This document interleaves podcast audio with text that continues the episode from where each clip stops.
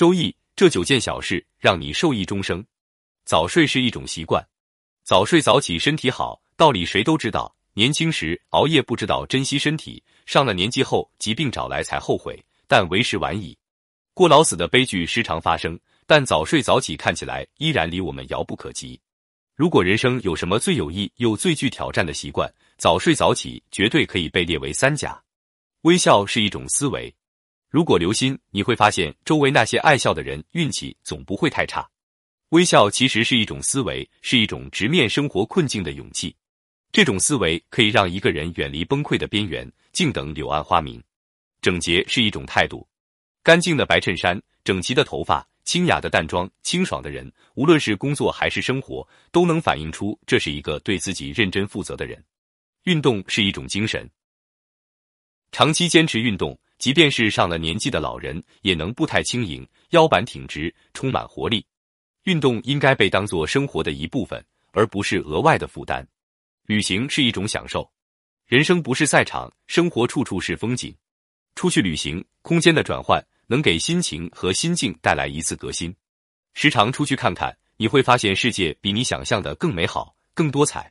阅读是一种回归，消遣的方式很多，阅读是其中最不费力又最有收获的一种。胸藏文，莫怀若谷；腹有诗，书气自华。读书越多，内心就会越丰富，眼界也会越开阔。管住嘴是一种本事，这里的管住嘴不是指讲话，而是指一日三餐。很多身体不好的人常常败在嘴上，生活好了更要惜福，多吃些蔬菜，多吃点粗粮，每餐七分饱，不暴饮暴食。为了家人，更为了自己。下厨是一种修行，如今外卖太方便，很多人已经少了下厨的动力。但其实下厨的过程里藏着无穷乐趣。下厨能让自己学会平心静气，不会把节假日过得没了生物钟，让食材变成餐桌上的美味，这本身也是一种修身养性。人脉是一种坚持，人脉听起来很功利，但世间事、人间情，从来都功夫在诗外，无心插柳柳成荫。每隔一段时间打个电话、发个短信或者微信，表达问候，沟通感情。多年后你会发现，你的坚持会让友情长成参天大树。往后别去打扰一个不愿意理你的人，别去打扰一个不愿意理你的人，因为他心里那个最重要的人不是你。不适合的鞋子就不要硬塞了，磨的是自己的脚。搬走的餐厅就不要大老远过去吃了。你的时间不能一直花在追随的路上。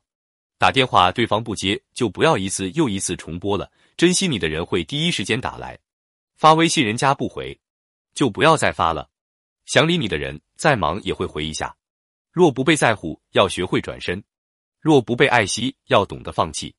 不要偏执于不属于你的东西，不觊觎不在你的人生路途上的风景。也许转身，你就遇上了更美丽的风景。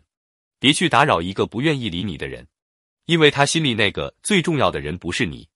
想陪你吃饭的人，酸甜苦辣都爱吃；想送你回家的人，东南西北都顺路；想和你聊天的人，永远不会嫌你话多。想回你信息的人，苦累忙烦都有空。努力过，付出过，就豪气的挥挥手，大步走开，没必要非得等到伤痕累累才知道离开。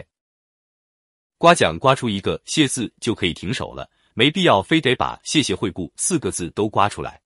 别再去打扰那些不愿意理你的人，你的热情最终只会被他们辜负。所有人和事，自己问心无愧就好，不是你的也别强求。其实，对不理你的人来说，你的每一条信息、每一个电话都是打扰，每一次关心、每一遍问候都是压力。人们都总是奢望着前面的那个人能为我们停下脚步，却从不回头看看那个在我们身后的人。培根说过：“不能得到回爱，就会得到一种深藏于心的轻蔑。”这是一条永贞的定律。你活着不是为了取悦谁，给自己留点小傲娇。合适的感情从来不是费尽心思的讨好。